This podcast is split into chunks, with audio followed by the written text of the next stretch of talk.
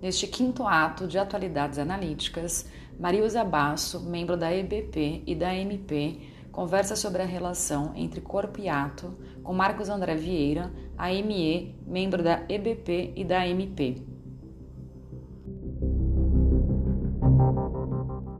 Marcos André, é uma grande satisfação ter sua participação no trabalho aqui conosco em torno do tema Psicanálise em Ato, que foi o tema escolhido pela diretoria da seção São Paulo da IBP para nossa jornada deste ano.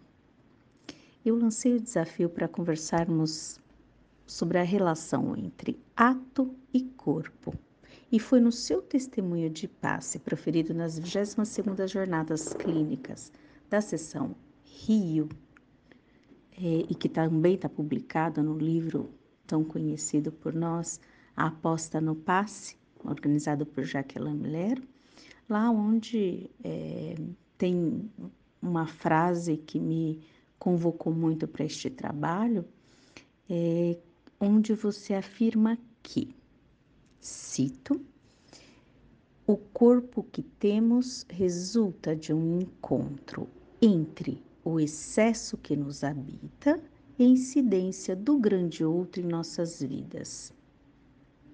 Uma frase bastante é, que instiga muito, não é?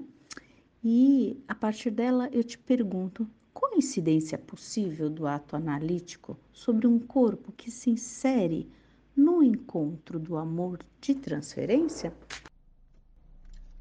Bom, primeiro tema, é, entendo essa pergunta, essa conversa sobre corpo, ato, corpo e ato analítico.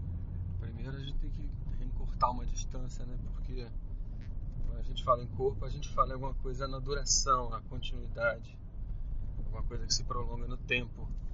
E o ato toda a ideia de ato é um acontecimento que faz corte. Tem um antes e depois. Então, primeiro a gente tem que localizar o que do corpo é também descontinuidade. Acho que essa minha frase é um pouco para era um pouco para tentar marcar esse paradoxo do, do próprio corpo. Por um lado a gente tem alguma coisa que é, eu chamei o excesso que nos habita, a vida que a gente carrega com a gente. E por outro lado tem as roupas, os modos de ser, de sentir, de cheirar, de sofrer, que vão sendo dados pelo outro. A criança vai sendo vestida, inclusive corporalmente, pelo holding materno. E materno aqui é uma função, não é uma pessoa necessariamente.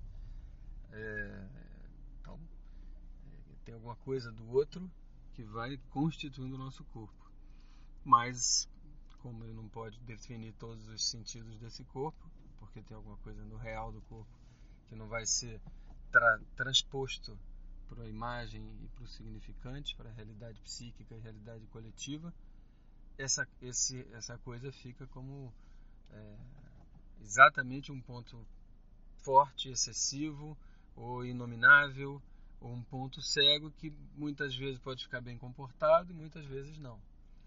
O bem comportado são, são exatamente que esse real do nosso gozo vai se aninhar nos, nas dobras, nos detalhes, nos pontos cegos do próprio corpo, no interior, nesses lugares onde a gente sente mistério e prazer. É a estrutura das zonas erógenas freudianas, tal como formalizadas por Lacan. É, eles ficam mais ou menos mapeados e mais ou menos comportado o gozo, o gozo que não cabe no corpo imaginado, imaginado não, corpo simbólico e cultural, ele vai ficar ali bem comportado, mas de vez em quando ele vai vir para fazer confusão, sair um pouco daquele lugar. Ou então a gente entra nesses obscuros pontos misteriosos do corpo e acaba se perdendo do próprio corpo. É, no encontro com alguém no amor, amor, paixão, sobretudo, a gente chegar perto de um lugar desse, mergulhar e se perder, a gente se perde exatamente do próprio corpo. Então, o corpo na continuidade, mas o corpo com falhas, o corpo com furos e o corpo com gozo. E o gozo que cabe, mais ou menos ali escondido, e o gozo que não cabe ainda fica fora. Cabe na zona erógena a gente chama de objeto A, e o que fica fora, outro gozo, e às vezes também Desde Freud, gozo feminino.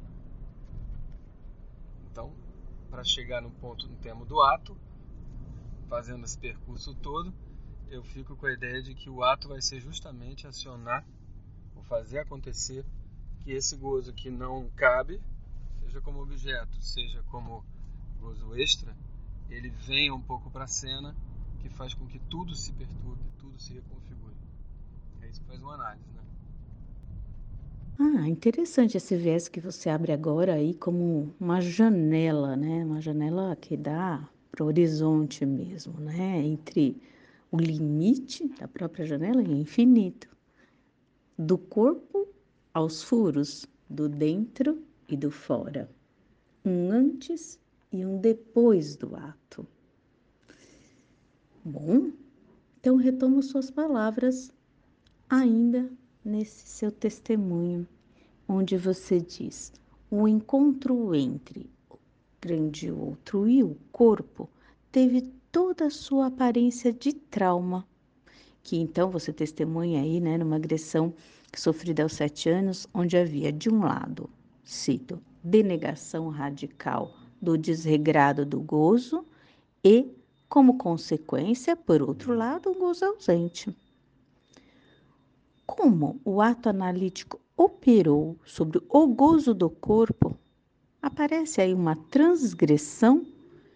Isso prescinde da incidência do outro? É, claro que partindo dessa frase, como você propôs, é, a, gente, a gente chega num ponto em que o ato, a gente está abordando o ato um, chegando nele, nesse tema, nesse conceito, de uma maneira menos habitual ou menos cronológica no ensino de Lacan, porque no ensino de Lacan o ato vem é, muito mais a partir do ponto em que ele é uma infração, uma infração das coordenadas simbólicas de um destino. É, o famoso ato do para nós lacanianos, né? O famoso ato do César atravessando o Rubicão. Ninguém estava falando de gozo feminino, de objeto A, mas estava falando de um ponto em que um franqueamento de um impossível, um impossível marcado simbolicamente, no caso do César, o franqueamento do Rubicão, não é só o que era proibido, o que era impossível. Porque o proibido sempre a gente está fazendo transgressão. Então o ato não é transgredir. O ato transgressor ele costuma ser um dos atos menos fortes, porque ele é mais ou menos previsto pela lei. Isso desde o também do seminário 7, quando Lacan invoca São Paulo, é para marcar isso. A própria lei que define o que pode e o que não pode, define o que vai ser o proibido e que define mais ou menos onde vai estar aquele objeto A que vai causar nosso desejo justamente para fazer essa transgressão. Não, esse é um ato no sentido menor. Inclusive hoje, se a gente pensa, por exemplo, em todas as codificações da sexualidade, né, você pode tudo desde que respeite o contrato tal, você pode tudo num, numa casa de, sei lá, de swing, você pode tudo desde que faça tudo mais ou menos como previsto. A dimensão do ato no nosso sentido está muito afastada. Mas, no primeiro tempo, Lacan chega no ato assim, na base da franqueamento do simbólico. Mas o importante ali para a gente é ver como esse franqueamento ele se faz sem alguém. O sujeito ele não está no ato. Isso a gente também sabe, ainda mais a partir do trabalho do texto que é fundamental de Miller sobre a passagem ao ato em Lacan. Então, a passagem ao ato, que é a primeira figura do ato no ensino de Lacan, que é um, uma expressão mais da psiquiatria, mas a passagem ao ato é isso. Não caibo mais aqui, eu caio fora. Mas quem cai fora não sou eu. Não tem o sujeito do ato. É uma coisa que tem que acontecer. Quando César atravessa o Rubicão, é porque tinha que ser. Ele é movido por coisas que ele não tem muito como nomear. É depois do ato, como diz Lacan no Seminário 10, que o sujeito reencontra sua presença renovada.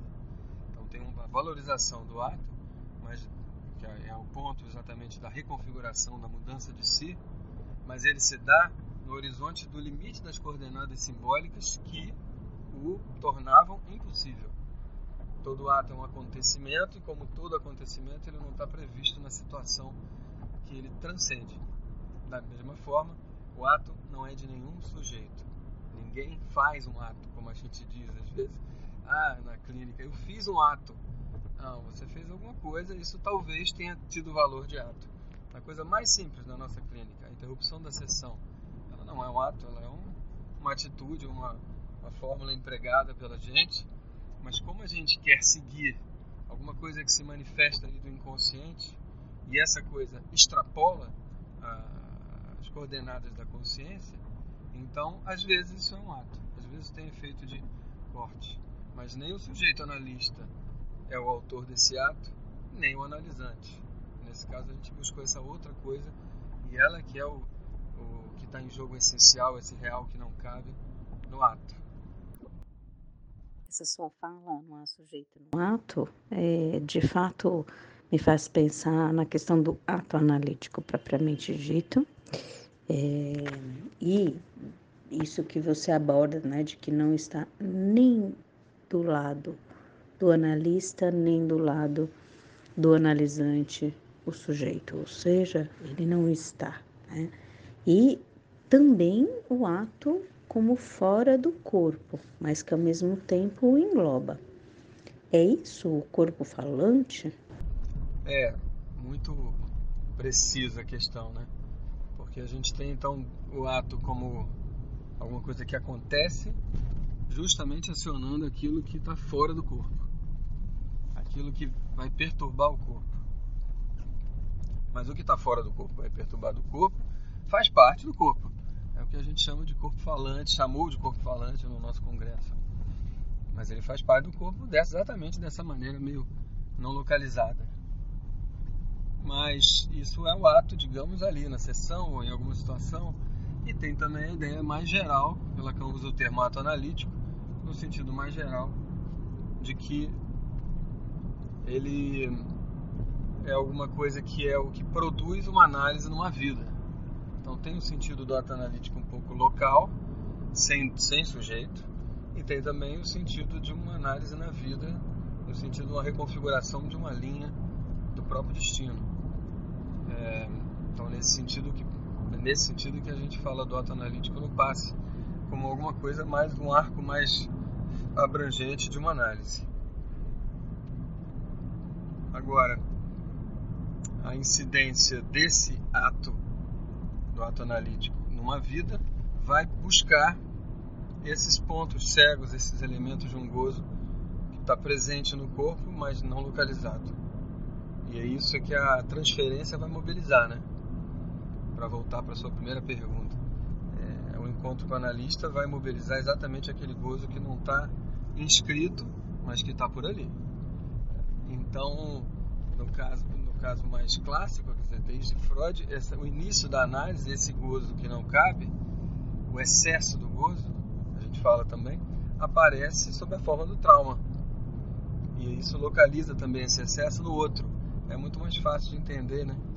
Foi assim também que começou, ficou mais didático com as histéricas.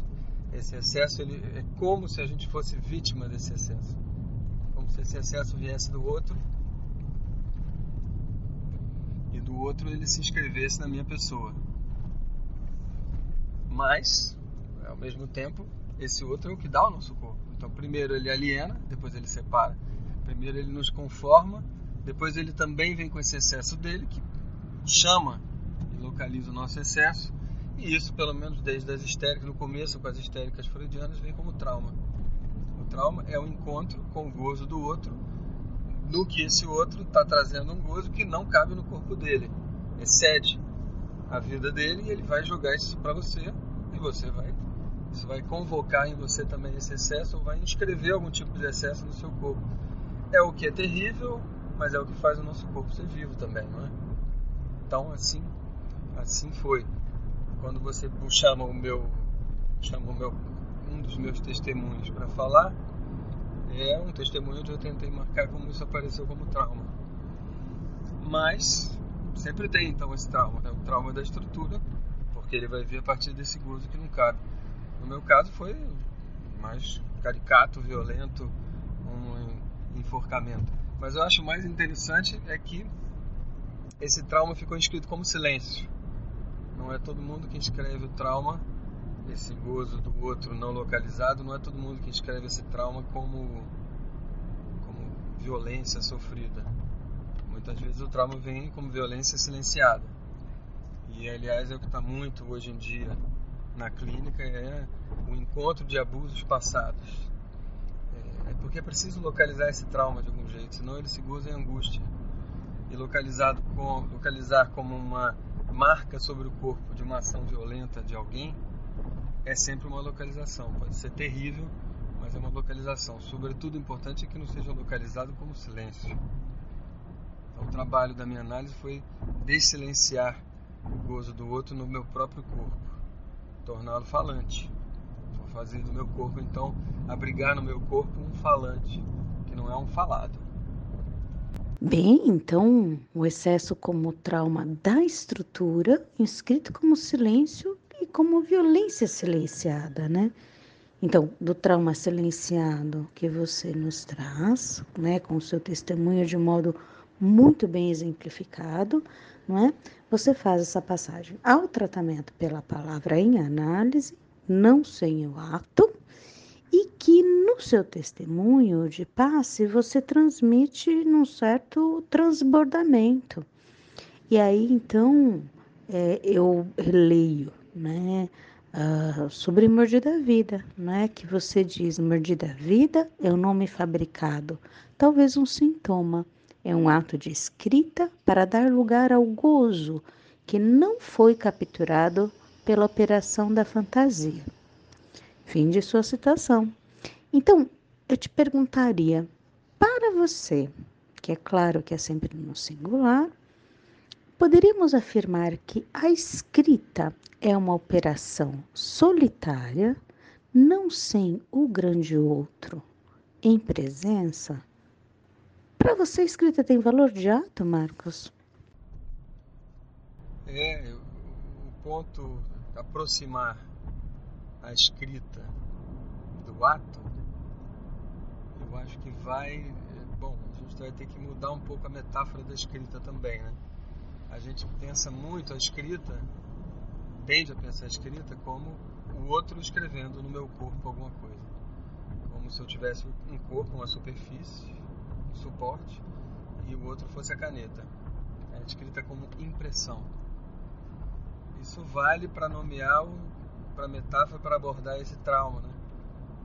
Como a mão na garganta no meu caso, mas tantas outras coisas que as pessoas fazem com a gente quando criança. Isso vai escrevendo um corpo, vai marcando, vai marcando e aos poucos vai montando o corpo. É uma outra maneira de falar da constituição de si do narcisismo freudiano. É, uma, o outro escreve na gente as marcas fundamentais que vão amarrar e constituir a nossa roupa simbólica imaginária que a gente chama de corpo. Mas, ao mesmo tempo, essa marca também marca um gozo, esse gozo extra. É nas cicatrizes, nas marcas que a gente vai ter um corpo montado, mas é justamente por essas cicatrizes que ele se estabiliza. É como se tem uma área iluminada do corpo, que é aquilo que, por exemplo, eu sou parecido com minha mãe, com meu pai, mas é nos pontos cegos é que é, digamos, uma cicatriz, ou às vezes uma tatuagem, é que eu vou, eu vou estabilizar, costurar esses pequenos pedaços de sentido que eu vou recebendo. Você é carinhoso como seu avô, tá? Você é carinhoso como seu avô e algo mais. O algo mais é que sustenta a vida, porque nele, lembra, que vai estar esses gozo a mais. Tem um tanto do meu gozo que vai para para ser carinhoso e um tanto que não vai, porque sou eu, minha singularidade está ali. Então, tenho a ideia da escrita como impressão, mas quando a gente quer aproximar a escrita do ato, aí eu acho que tem que pensar também na ideia de próprio ato de escrever, e não uma escrita que já está, que a gente vai apagar ou reescrever. Isso também, também faz parte do ato analítico, reescrever a linha da vida, ou reescrever, reescrever o nosso texto com as letras que herdamos desses encontros com os outros. Mas também tem a ideia de que vai se fazer alguma coisa com esse gozo que não se escreve, que não é escrever. Porque senão seria o paradoxo, a gente não A gente não consegue falar, a gente não consegue nomear, a gente não consegue trazer para a área iluminada do corpo esse gozo. E como é que a gente vai escrever? Então, escrever tem que ser em outro sentido. É possível escrever, não é possível falar, não é possível nomear.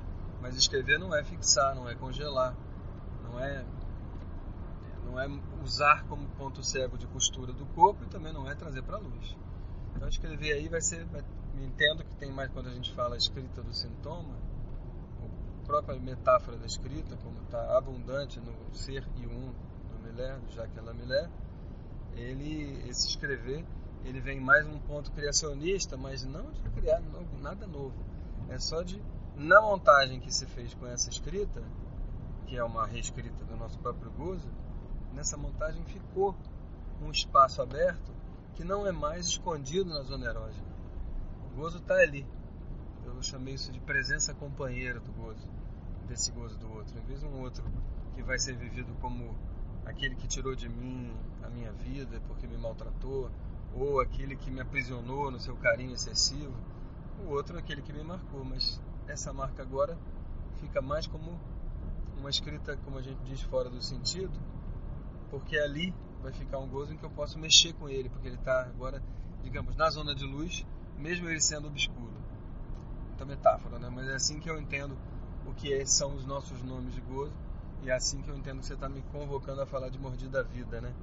Mordida da vida foi uma maneira de falar, olha, aqui nesse termo fabricado, eu faço aparecer e apresento para mim mesmo e depois para o nosso mundinho, né?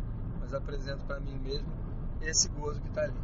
Que conta, ele fala de todas as vezes em que eu quase pude estar inteiro no meu gozo, mas não pude, porque não se pode escrever o real.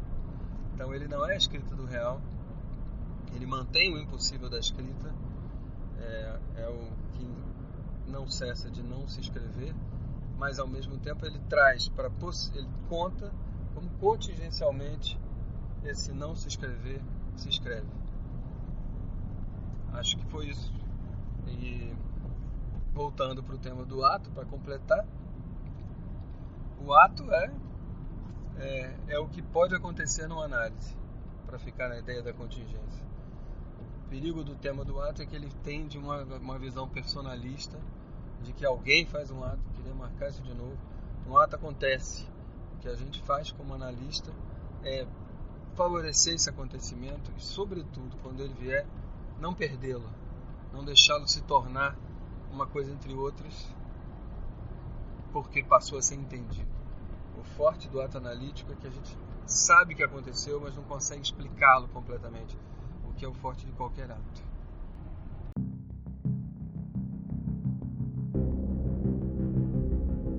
Marcos André, em nome da comissão organizadora das décimas jornadas da Escola Brasileira de Psicanálise Seção São Paulo, que acontecerá em novembro de 2021. Agradeço por suas palavras, por sua transmissão e por compartilhar de modo tão vivo sua experiência analítica. Muitíssimo obrigada. Muito obrigado, Marisa, pelas perguntas e pela nossa conversa.